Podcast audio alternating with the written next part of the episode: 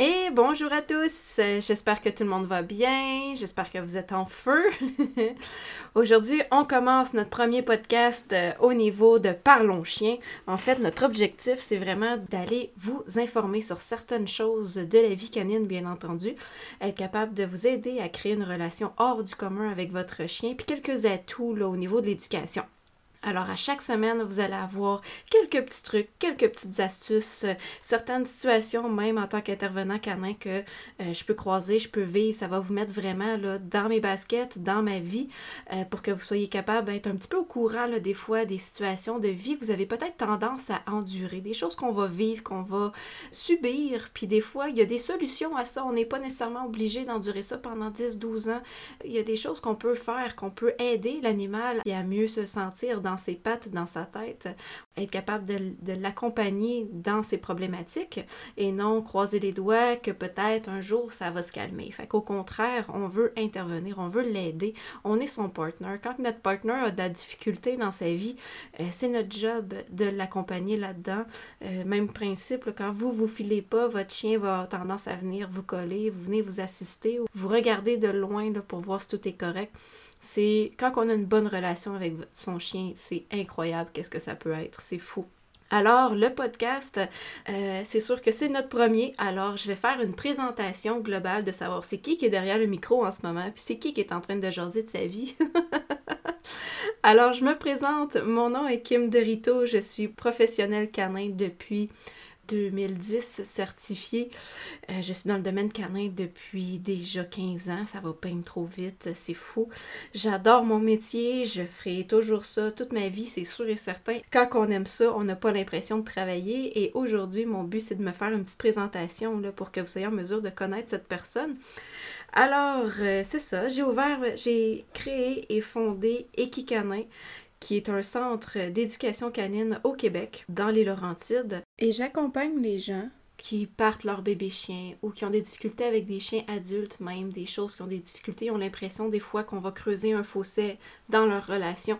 Nous, notre but, c'est vraiment d'aller les aider à mieux comprendre leur chien et à mieux les éduquer de manière à ce que le chien comprenne bien les interventions qu'on veut faire, les choses qu'on veut leur faire comprendre l'éducation du chien, la vision de l'animal aussi. Alors, c'est pas juste de trouver la recette miracle qui va faire en sorte que le chien va arrêter, mais aussi de faire comprendre à son propriétaire pourquoi est-ce que le chien va réagir de telle ou telle manière pour être en mesure de mieux intervenir et d'être en mesure de ne pas répéter certaines erreurs qu'on va des fois inconsciemment, involontairement faire et ça peut créer un comportement, puis qu'en réalité, c'est pas nécessairement le comportement qu'on voudrait.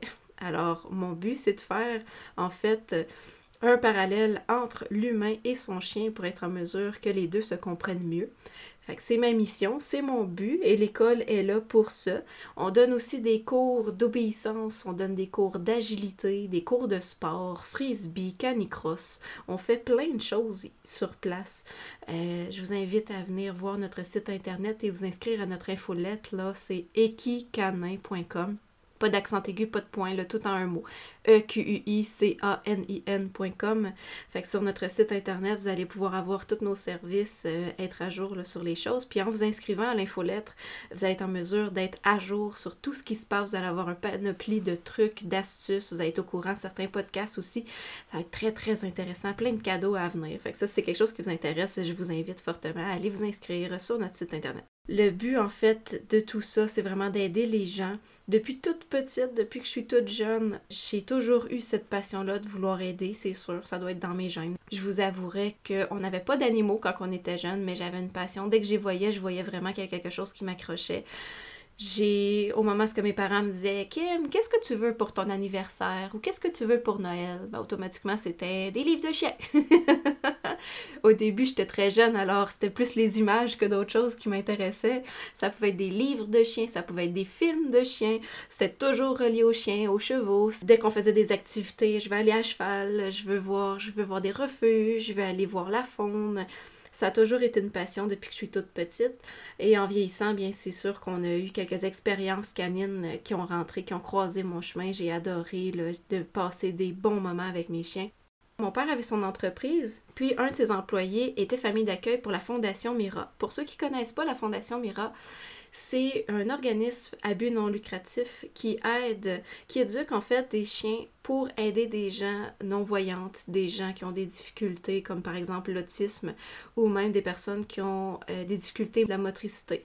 Eux, ils aident ce genre de personnes-là à trouver le partenaire parfait, le partenaire canin parfait pour les aider dans leur quotidien que ce soit pour les guider s'ils n'ont pas la vue ou les assister physiquement, par exemple pour ouvrir une porte, pour aller chercher la manette de télévision, par exemple, la télécommande, les pantoufles, leur, donner la possibilité d'être leur membre qu'ils ont perdu, par exemple, si c'est un bras, si c'est leur motricité au niveau de leurs jambes. Et c'est une relation humain et chien, vraiment pour se compléter les deux. C'est vraiment incroyable quand on voit le travail que ça fait. Alors moi, j'ai tombé tout de suite en amour avec l'idée et l'employé de mon père était famille d'accueil pour la Fondation Mira.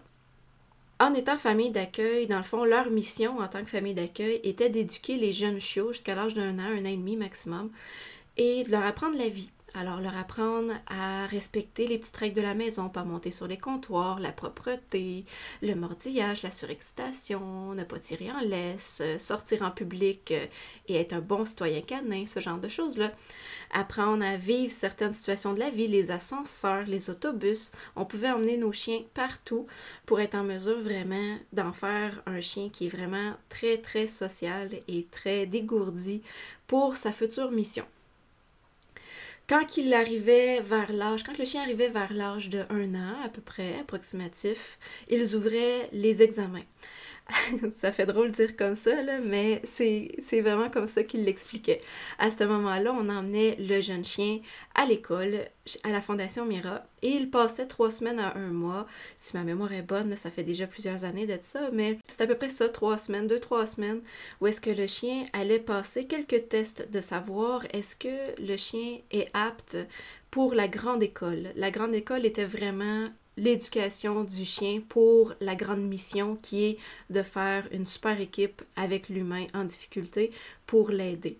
Fait que c'est pas n'importe quel chien qui était sélectionné. Pourquoi? Parce qu'il y a des chiens qui ne pouvaient pas, qui n'avaient pas le potentiel ou qu'on voyait clairement que le chien n'aurait aucun plaisir à faire ce genre de mission-là. Mira avait vraiment à cœur, j'espère en tout cas qu'ils l'ont toujours, euh, d'avoir à cœur le, bien-être animal, c'est sûr, mais aussi s'assurer que le chien soit bien dans la, sa future job, dans son futur mode de vie si on voyait que le chien n'avait pas vraiment d'intérêt à faire ce genre de choses-là, il était déclassé. On voulait vraiment être sûr que le chien ait un plaisir, qu'il ait des aptitudes aussi. Si on voyait puis on remarquait que le chien avait peur des êtres humains, il avait peur de certaines situations, malgré la famille d'accueil qui avait travaillé très fort à ce niveau-là, ben malheureusement, c'est sûr qu'on voulait pas lui faire vivre des peurs tout le restant de sa vie si, par exemple, les chiens d'assistance, où est-ce que l'enfant ou l'adulte est à l'école, il va avoir beaucoup de gens, il va avoir beaucoup de gens qui vont l'entourer.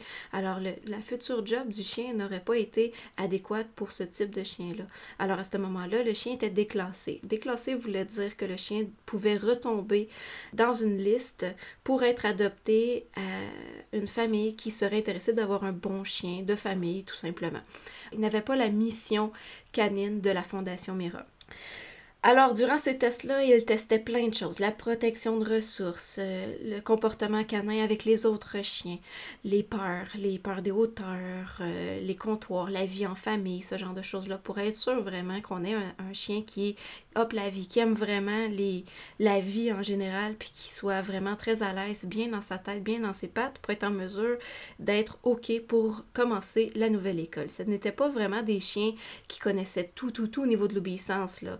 Ça nécessitait pas vraiment des assis couche-reste bien, euh, vraiment incroyablement bien appris. Au contraire, le but des familles d'accueil était vraiment de socialiser, c'était vraiment l'emphase que la Fondation Mira mettait entre nos mains. J'ai croisé la vie de cinq chiens à la Fondation Mira pour pouvoir aider à voir si ce genre de chien-là pouvait aimer cette mission qui était d'aider au prochain.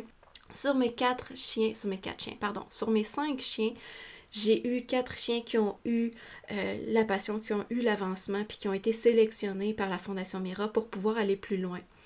Et j'en ai juste eu une là, qui n'a pas été apte à pouvoir passer au prochain. Elle avait des difficultés euh, au niveau des autres chiens, protection de ressources, que je ne savais pas. J'avais juste elle, là, fait que c'était dur de savoir ce détail-là. Puis, je crois j'en ai une autre qui a commencé l'école aussi, mais a eu des problèmes de santé, donc ils l'ont déclassée par rapport à ces problèmes de santé-là. Mira vraiment fait des grosses recherches pour être sûre que le chien soit vraiment bien euh, dans sa peau et dans ses pattes avant d'être euh, placé. Alors, je suis en train de vous conter tout ça dans le but, en fait, c'est pour vous expliquer que euh, j'ai fait ça de 14 ans, j'avais 14 ans, 13 ou 14 ans dans notre premier chien qui s'appelait Moka. puis au moment où on a fait Moka, on a travaillé avec elle, j'ai adoré, je l'emmenais à l'école, c'était vraiment incroyable la relation que j'ai tissée avec ce chien, c'était vraiment fou. C'est sûr que ça fait terriblement mal, je vais vous avouer, c'est très très douloureux de remettre Moka, de remettre le chien à la Fondation Mira, puis le laisser partir pour la grande école. En fait, durant cette grande école-là, ils sont plusieurs mois, plusieurs, euh, je pourrais même dire quasiment une année complète, à être formés par la Fondation Mira avant de trouver la bonne équipe. Parce que Mira fait des équipes, en fait. C'est pas juste, ah, le chien serait bon pour toi, parfait, tu peux partir avec. Non, au contraire. Ils vont s'assurer que le chien et l'humain, la personne en tant que telle, fassent équipe. Si on voit que la relation ne se fait pas bien, bon, ils vont essayer de trouver un autre chien ou ils vont trouver un autre humain au chien pour être sûr vraiment que l'équipe se fasse bien, que la relation passe bien, que le courant passe. Alors ça, c'est vraiment un atout que j'ai vraiment j'étais vraiment intéressée euh, parce que je me suis vraiment informée là, pour la suite des choses, pour mon cas, pour être sûre vraiment de savoir qu'est-ce qui se passait. Et les quatre chiens qui ont été classés, j'en ai une qui a été chien d'assistance, une qui a été chien pour les enfants autistes et j'en ai une autre qui a été classée chien guide. Moka a été classée chien guide. Sa job, en fait, tout au long de sa vie, Moka est décédée à l'âge de 11 ou 12 ans de mémoire, puis elle a resté toute sa vie avec Joanne. Puis l'équipe a été incroyable. Ils ont été à Walt Disney. J'avais des photos. On, a gardé contact pendant des années. Elle m'envoyait des photos. Le, chien avait été à Walt Disney. Elle faisait du bateau. J'ai Kessel aussi qui avait fait du bateau, qui avait fait des voyages partout au Canada. C'était incroyable. Ils ont des vies incroyables. Ils voyagent, ces chiens-là. Fait que c'est pas, c'était pas juste, euh, ok, bon, ben, le chien va aller chercher des pantoufles pour quelqu'un qui veut écouter la télé. Non, les, personnes, on, voit peut-être cette vision-là, mais on serait incroyablement étonné à quel point que ces personnes-là sont mauvais, ils bougent, ils voyagent, ils font plein de choses. Et le chien les assiste dans leur voyage, les assiste un peu partout, c'est fou. Alors, euh, j'ai été vraiment incroyablement touchée par cette mission-là. Puis, à l'âge de 18 ans, quand j'ai été porter ma dernière petite chienne, Kessel, une petite labrador blonde, à la Fondation Mira, en fait, j'ai été accostée par deux intervenants canins qui étaient là, deux entraîneurs de la Fondation Mira, et ils m'ont dit Kim, ça fait deux chiens que tu nous amènes, puis entre entraîneurs, quand on sait que c'est un de tes chiens qui vient pour la grande école, on, se tiraille un petit peu à savoir c'est qui qui va l'avoir. Puis je leur demandais pourquoi. Ben, ils trouvaient que la mentalité du chien était calme, le chien était bien, était prêt à apprendre, puis ils apprenaient à des vitesses phénoménales. J'ai trouvé ça vraiment intéressant. Puis euh, ils m'ont proposé de mettre du poids dans mon CV pour être en mesure, si je serais intéressée, à devenir intervenant canin, être euh, entraîneur pour la Fondation Mira, qu'eux autres, ils mettraient du poids, puis ils parleraient à le fondateur pour pouvoir me faire euh, rentrer à la Fondation Mira comme entraîneur canin. Je vous rappelle que j'ai juste 17 ou 18 ans, là.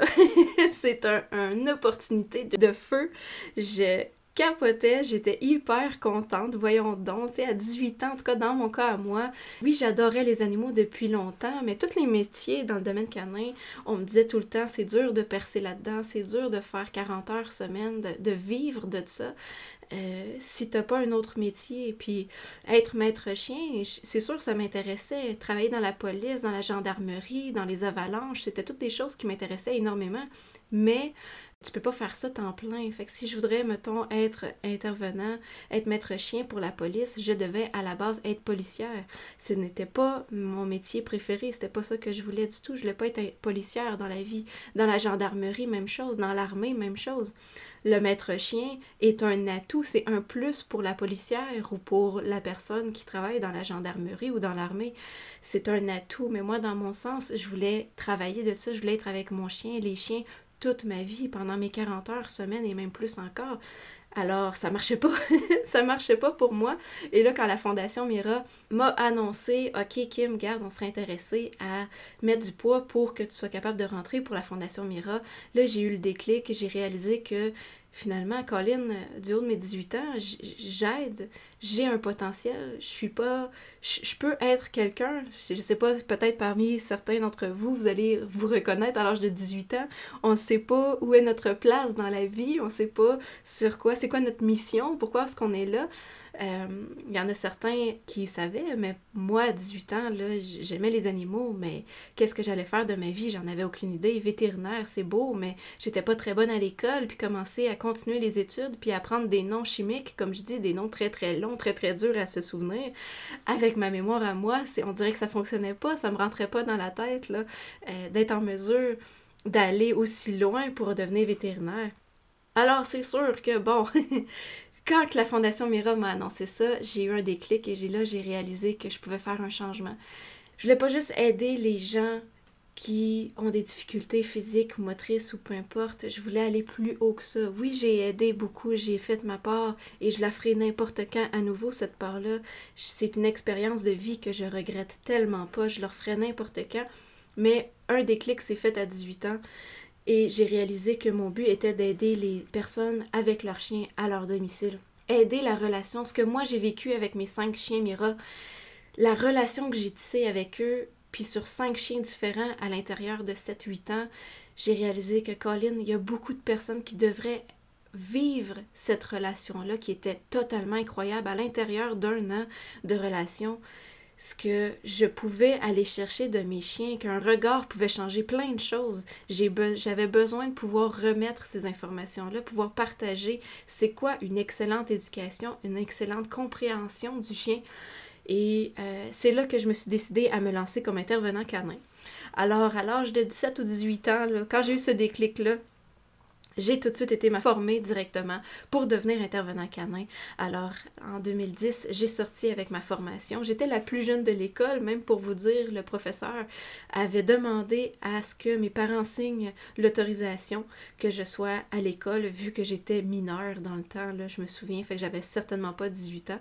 Et j'étais une de ses plus jeunes élèves. Il n'y en avait pas eu à l'époque. Ça faisait déjà 30 ans qu'il faisait ça. Puis il dit que c'était la première fois qu'il devait demander l'autorisation parentale pour cette formation-là. Fait que ça m'a touchée, bien entendu. J'ai fait ma formation sur trois ans. J'étais terriblement contente. Puis par la suite, j'ai été me former partout. Je voulais vraiment connaître les besoins, dans le fond, vos besoins à vous. C'était quoi les problématiques? C'était quoi les problèmes du chien? Pourquoi est-ce qu'il y avait ces problèmes-là? Alors, j'ai été voir dans les salons de toilettage, dans les centres éducatifs canins aussi, pour voir c'était quoi vos problématiques, c'était quoi vos, vos embûches, c'était quoi vos problèmes au niveau de l'éducation, c'était quoi vous recherchez en fait?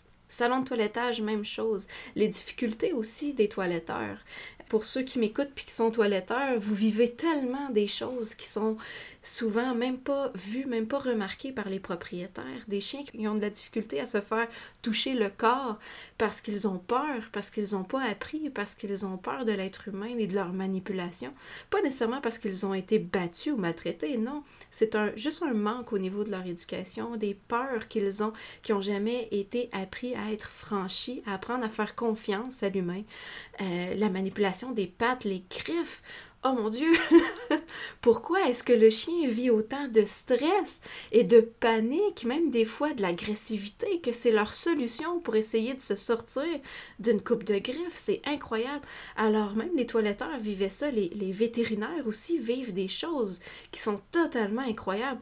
Eux autres, leur job, c'est pas d'éduquer les chiens, leur job, c'est d'entretenir l'animal ou de le soigner. Ils n'ont pas à faire ça. Ils sont à risque à chaque fois. Et le chien, il vit tellement de stress au travers de ça, juste parce qu'on n'a pas travaillé ces étapes-là. J'ai voulu vraiment travailler, j'ai voulu vraiment comprendre ce qui se passait dans leur tête. Pourquoi est-ce que c'était si dur, cette manipulation corporelle-là? Pourquoi est-ce que c'était si dur nettoyer des oreilles, couper des griffes, nettoyer les dents, par exemple? Ça peut paraître un peu bizarre, mais des fois, juste passer le rasoir sur le corps du chien, c'est déjà, pour certains chiens, c'est très, très, très compliqué. On peut avoir des chiens qui ont des, peurs carrément, puis un chien qui gigote énormément, qui bouge beaucoup sur la table de toilettage. Quand on a un rasoir ou quand on a des ciseaux, ce que vous savez peut-être pas, c'est qu'on peut risquer de le couper, ce qu'on peut risquer de, le blesser, en fait, l'animal, par rapport à ce genre de situation-là. C'est pas une situation qui est très agréable, autant pour le chien, surtout, et aussi pour le professionnel c'est à risque, on veut pas ça. on veut pas ça pour l'animal. Alors c'est sûr, puis même des fois, peu importe l'âge, on va avoir des chiens qui vont avoir, des fois j'ai vu des chiens d'un an et demi, euh, trois ans, des fois même cinq ans qui ont jamais, jamais été toilettés par un étranger de leur vie.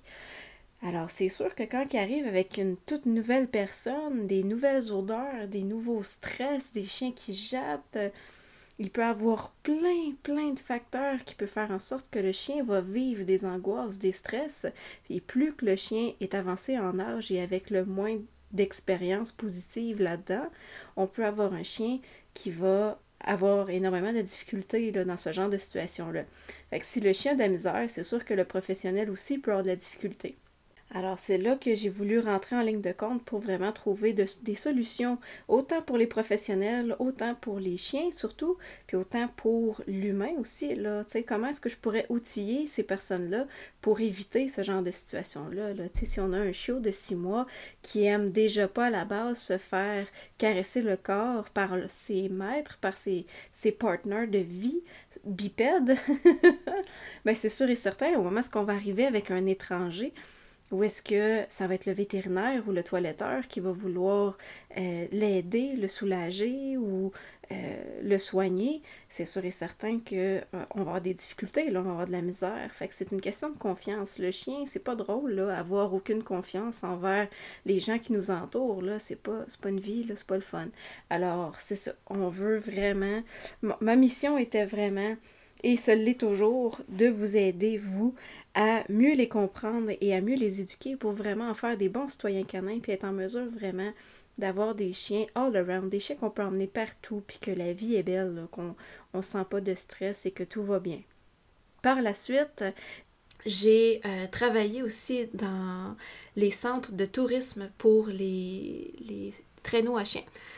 Alors, j'ai été voir aussi ce monde-là qui est totalement un monde très particulier, qui est très différent de la vision qu'on a aujourd'hui. Je voulais voir un peu, euh, moi c'est sûr que le husky a toujours été une passion et va toujours l'être. Le husky va avoir une partie très particulière dans mon cœur pour le restant de ma vie.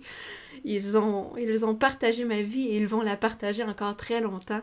Mais tout ça pour dire que j'ai été chercher plein d'expériences de partout pour être en mesure de mieux comprendre le chien, d'être en mesure de mieux comprendre l'humain aussi et où sont les manques relationnels pour être capable d'aller chercher un équilibre incroyable?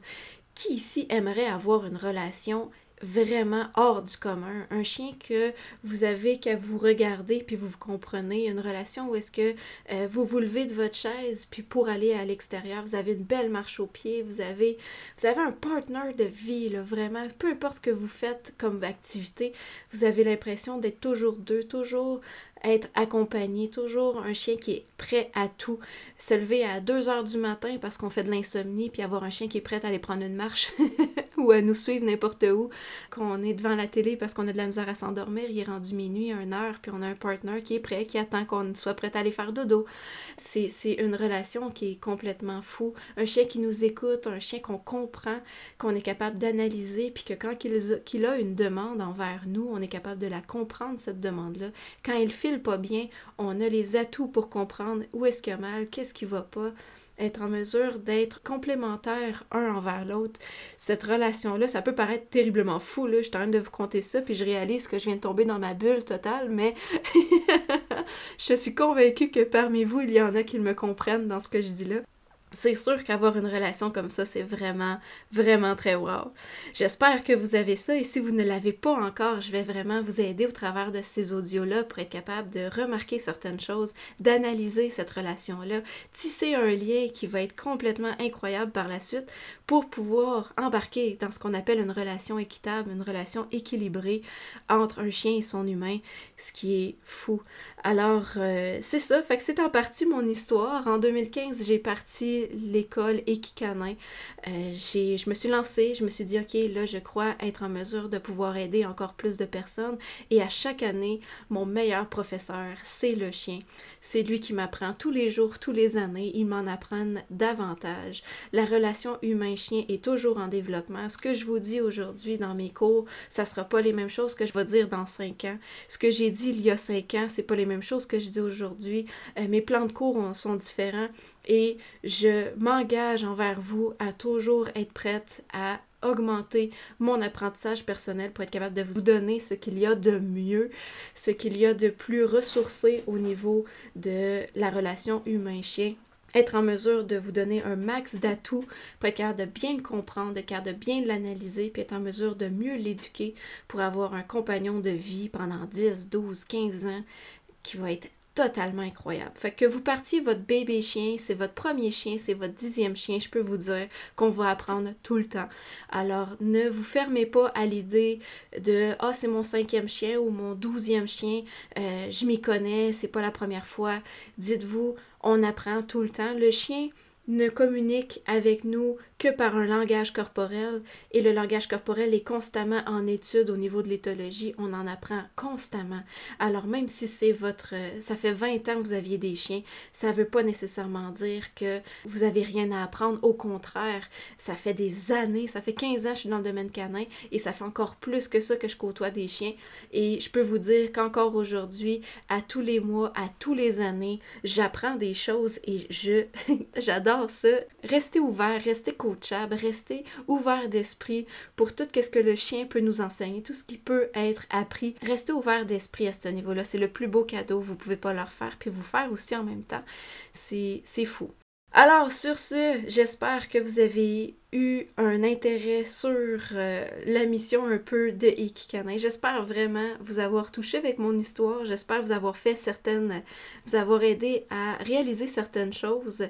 Puis je vous emmène à vous mettre dans l'agenda une petite alarme pour venir m'écouter au niveau de mes podcasts. Je vais vraiment vous mettre énormément de valeur. Il va y avoir plein de choses que je vais vous donner, que ce soit au niveau de la propreté, le mordillage, la surexcitation, les time-out, les choses. On a souvent des chiens hyper actifs, puis il faut leur apprendre aussi à se calmer. Fait que je vais aller vous donner plein de petits trucs par rapport à ça. Je vais parler aussi de certaines choses, des, témoignages que j'ai vécus, que j'ai vus, euh, la vie d'un intervenant canin. Vous allez, je vais vous mettre un peu dans mes baskets, je vais vous mettre un peu des que je vais vivre, des situations que je vais voir. Puis peut-être au travers de ça, vous allez vous reconnaître, vous allez peut-être remarquer certaines choses que vous vivez avec votre chien. Puis vous allez peut-être, avec les informations que je vais donner, vous allez pouvoir peut-être aider votre relation. Puis c'est vraiment ma mission. C'est vraiment mon but. J'espère vraiment qu'au travers de mes podcasts, je vais pouvoir aider un millier de personnes si vous entendez aussi des informations qui sont intéressantes, puis vous connaissez des gens dans votre entourage qui auraient besoin de ces outils-là, besoin de ces informations-là pour aider dans leur relation, ne vous gênez surtout pas à partager ce podcast-là. Le fait qu'on partage, le fait qu'on aide, le fait que je vous donne ces informations-là, le but de tout ça, c'est pour éviter les frustrations, pour éviter les conflits, éviter les abandons, puis bien sûr l'euthanasie combien qu'il y a de chiens dans les refuges qui sont là à attendre une future famille parce qu'il y a eu un manque au niveau de la communication, qu'il y a eu un manque au niveau de l'éducation. L'éducation, c'est pas juste assis, couche, reste, viens. L'éducation, c'est aussi dans la maison, être capable d'avoir un bon citoyen canin, un bon partenaire de vie.